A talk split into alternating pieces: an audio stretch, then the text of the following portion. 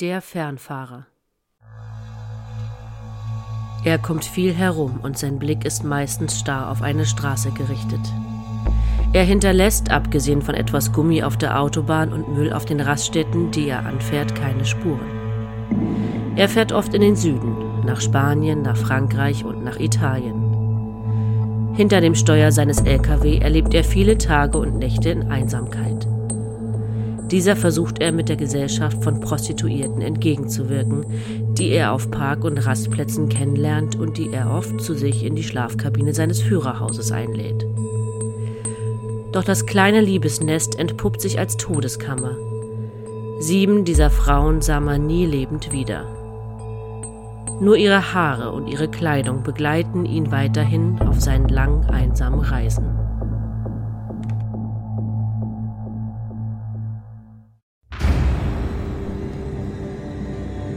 Du hörst Mordflüstern mit der Reihe Deutschland deine Mörder. Eine Podcast-Reihe über die schlimmsten Mordserien der deutschen Kriminalgeschichte. Alles, was du hier hörst, beruht auf wahren Begebenheiten und öffentlich einsehbaren Medienberichten zum Sachverhalt. Recherchiert und nacherzählt von Sarah Victoria Schalung und Lukas Andreasson. Achtung! Einige der hier geschilderten Szenen und Details können möglicherweise verstörend wirken und starke emotionale Reaktionen hervorrufen. Solltest du Berichte über schwere Gewaltverbrechen, insbesondere sexueller Natur an Frauen und Kindern, sowie die Ermordung echter Menschen nicht vertragen oder verarbeiten können, schalte jetzt bitte ab. Oder höre unseren Podcast nicht allein.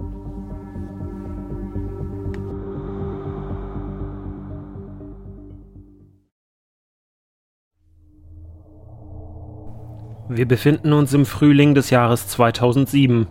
Es ist der 5. März. Der Leiter der Abteilung für forensische Psychiatrie an der Ludwig-Maximilians-Universität München, Professor Norbert Nedopil, steht an diesem Morgen vor einem wichtigen Termin. Ruhig, aber dennoch gespannt blickt er dem Gespräch mit seinem nächsten Klienten entgegen. Dieser wird gerade von zwei uniformierten und muskulösen Beamten flankiert, ins Büro des Chefarztes geleitet. Er trägt Gefängniskleidung, ist blass und von hagerer Gestalt und wirkt insgesamt etwas ungepflegt. Sein Blick schweift kurz traurig umher, bevor er wieder zu Boden sinkt. Doch der Professor, der ihm jetzt gegenübersteht, weiß, was sich hinter dieser unscheinbaren Fassade verbirgt. Er schaut seit gut vier Jahrzehnten in die seelischen Abgründe von Menschen und ist dabei so manchem sadistischen Mörder begegnet.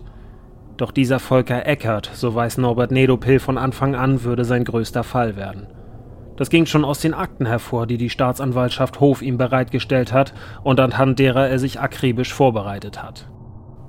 Ein Stuhl, der weder für den Psychiater noch für seinen Klienten reserviert ist, steht in der Ecke des Büros.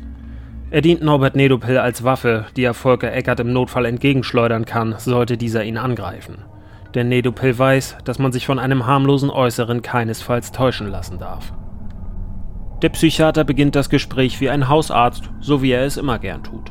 Er fragt seinen 47-jährigen Klienten nach Beschwerden und nach dessen Befindlichkeit. Volker Eckert antwortet, er habe einen zu hohen Blutdruck und leichte Herzrhythmusstörungen, die aus vergessenen Tabletten resultieren würden.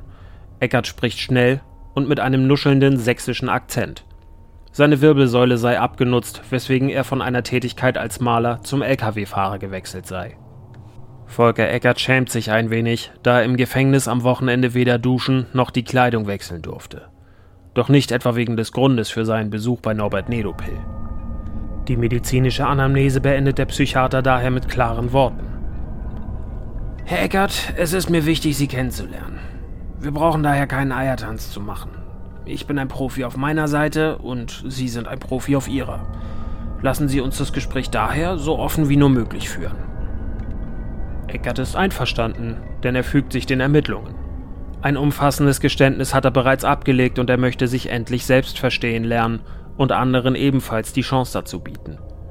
Eine Chance, die auch für Norbert Nedopil selten ist, da sich Täter selten so offen geben wie Volker Eckert. In seinem Job als Fernfahrer hat er einen Modus operandi entwickelt, der nicht nur einzigartig perfide ist, sondern auch in seiner Grausamkeit seinesgleichen sucht. Volker Eckert lockt auf seinen Touren durch ganz Europa Prostituierte in seinen LKW. Er fällt nicht nur brutal über sie her, sondern wirkt die Frauen auch bis zur Bewusstlosigkeit.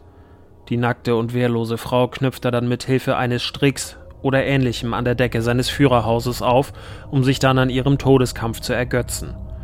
Diesen dokumentiert er gerne in einer Art bebilderter Chronik. Unter den selbstgeschossenen Polaroid-Fotos befinden sich oft Bildunterschriften, die nur schwer zu ertragen sind.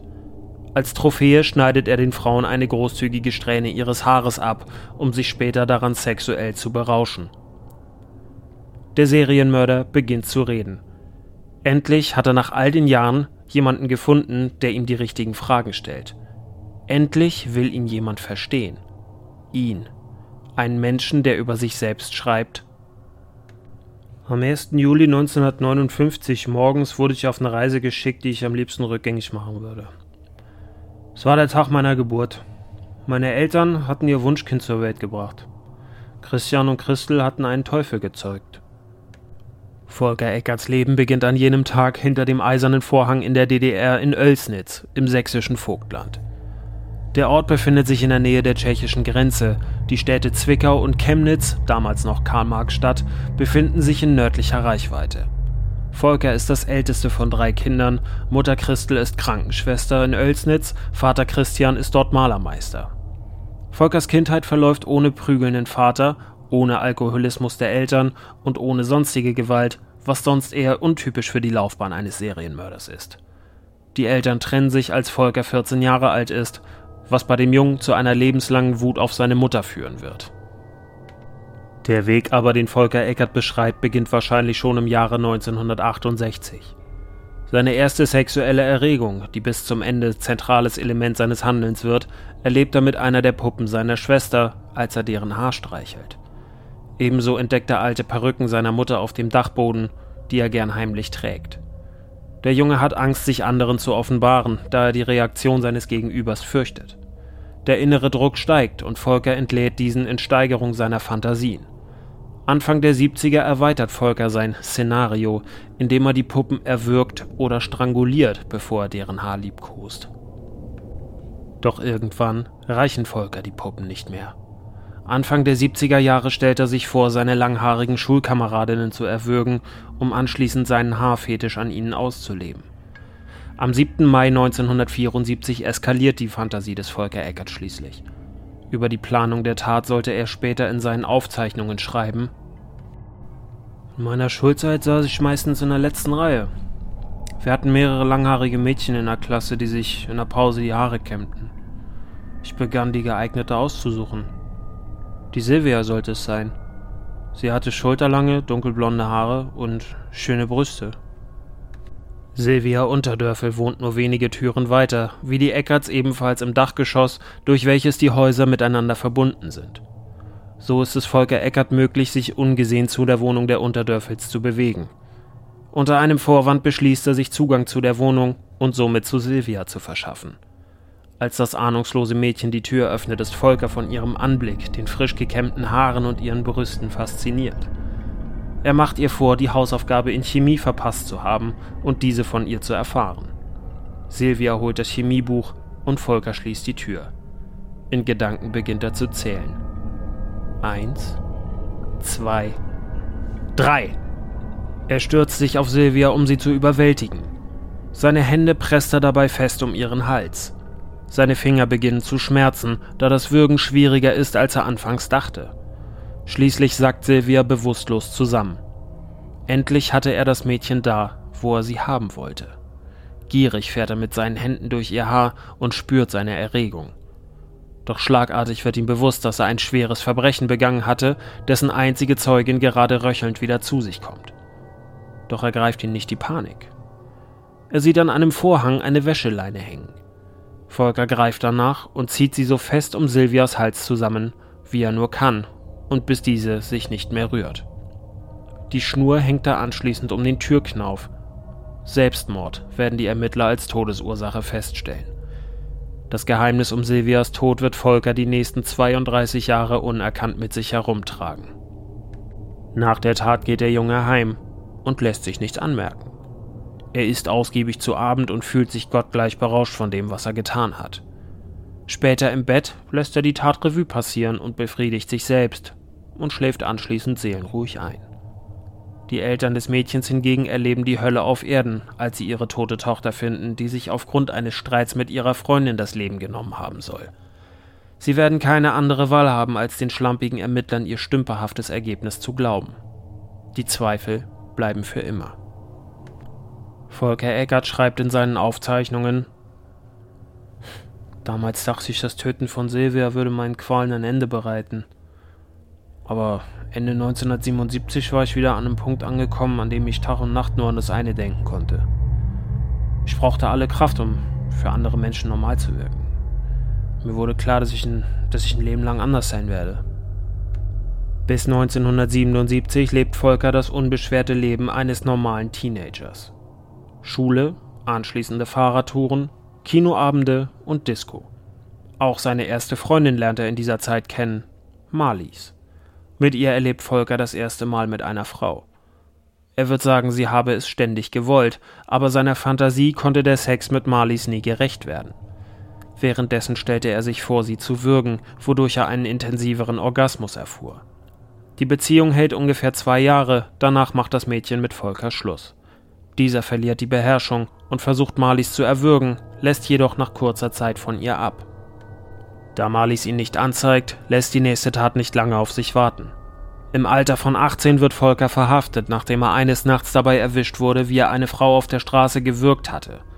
Für diesen Übergriff wird er zu acht Monaten Haft verurteilt. Zwischen 1979 und 1987 überfällt Volker Eckert in seiner Heimatstadt Plauen etwa 30 weitere Frauen. Er lauert ihnen in den nächtlichen Straßen auf, würgt sie, aber tötet sie nicht.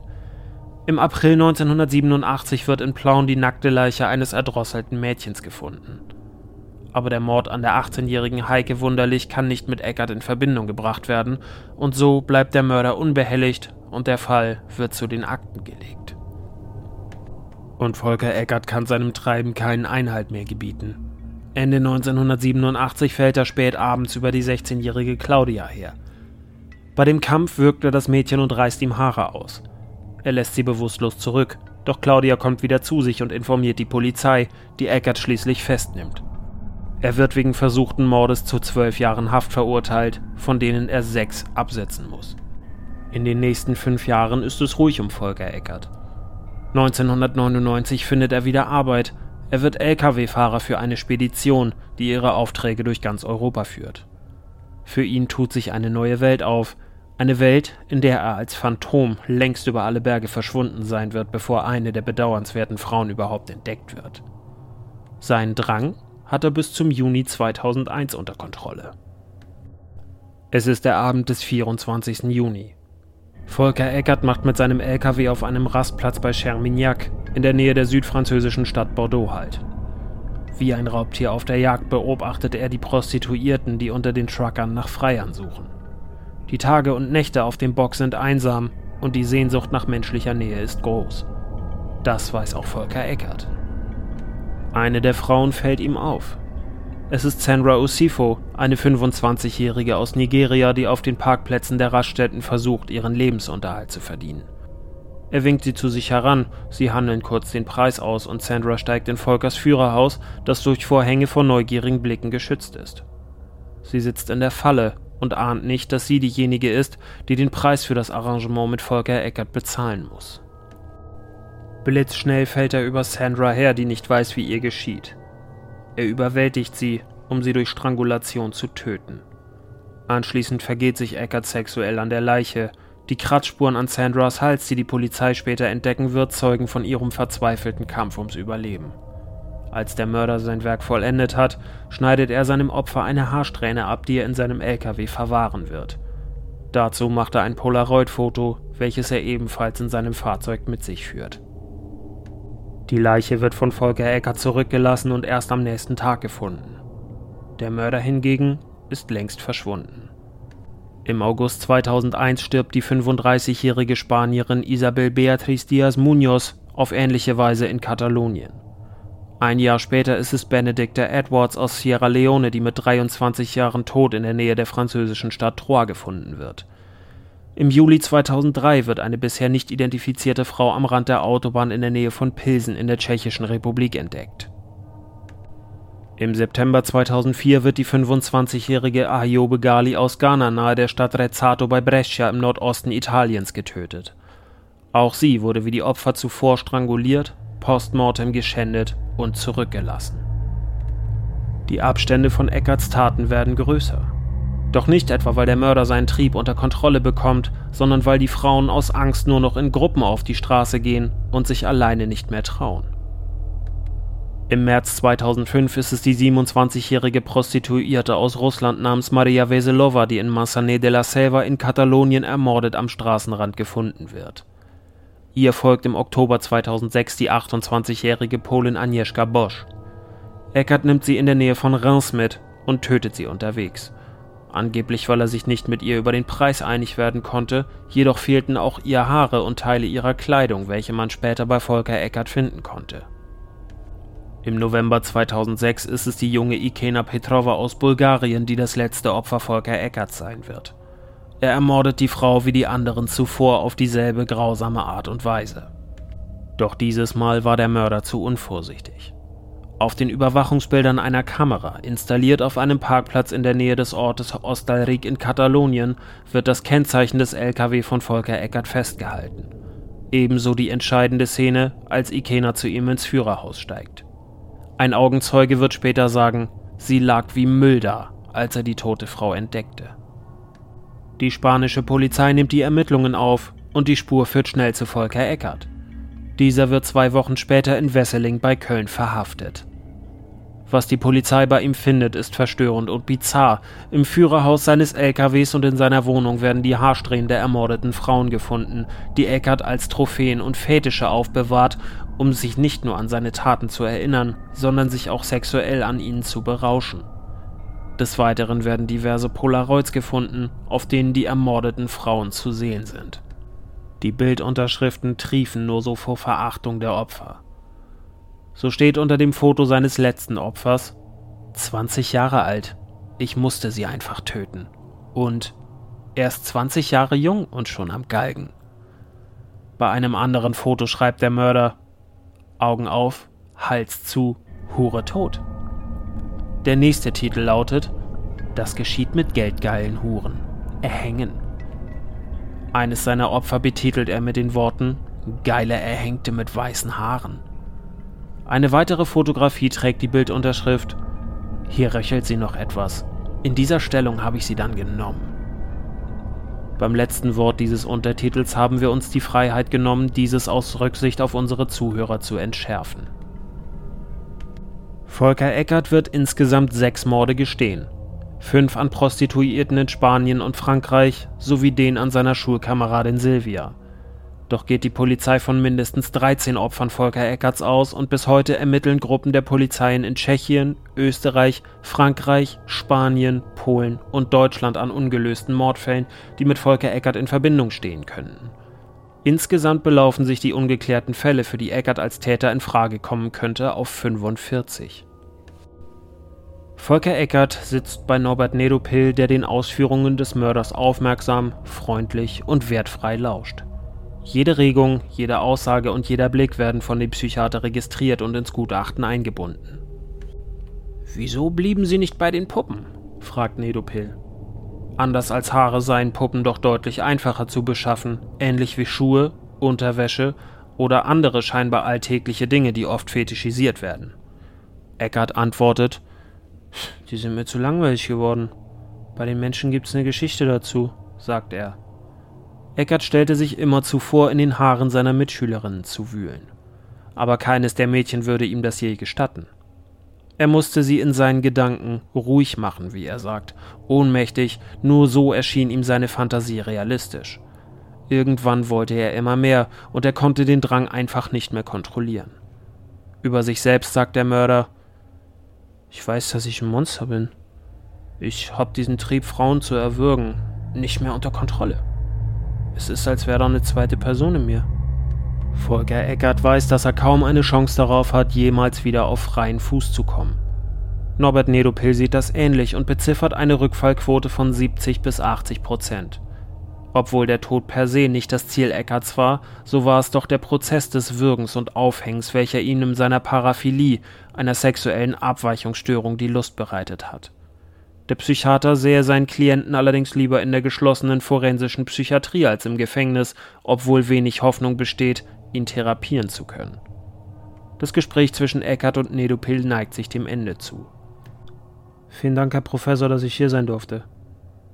Ich habe mich zum ersten Mal wieder wohlgefühlt. Das erste Mal seit langer Zeit konnte ich wieder lachen. Endlich habe ich mit jemandem geredet, vor dem ich mich nicht verstecken musste.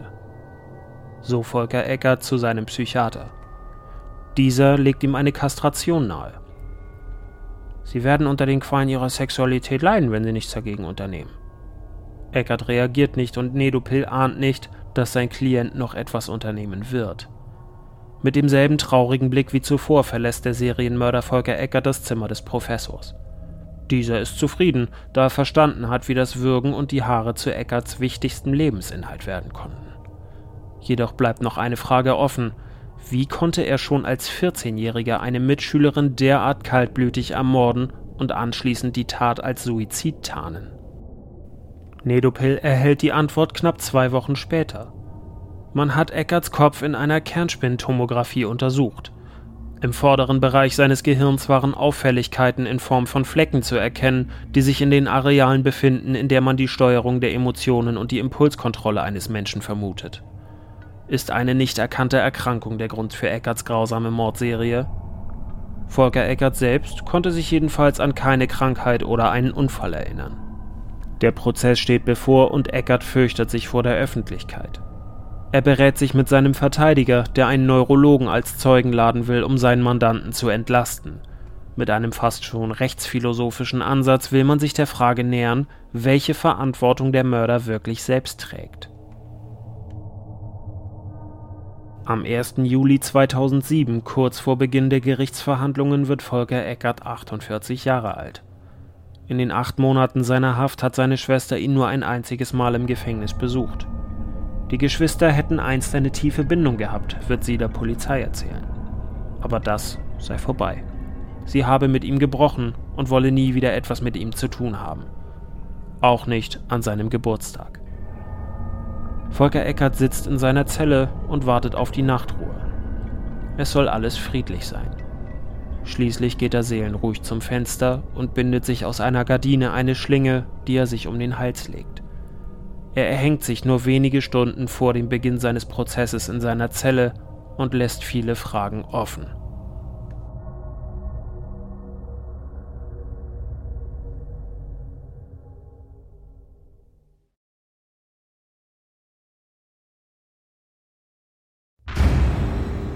Das war Mordflüstern mit der Serie Deutschland deine Mörder. Gesprochen haben Lukas Andreasson und ich. Sarah Victoria Schalow. Wir würden uns freuen, wenn du auch beim nächsten Fall wieder mit dabei bist. Vielen Dank fürs Zuhören und bis bald.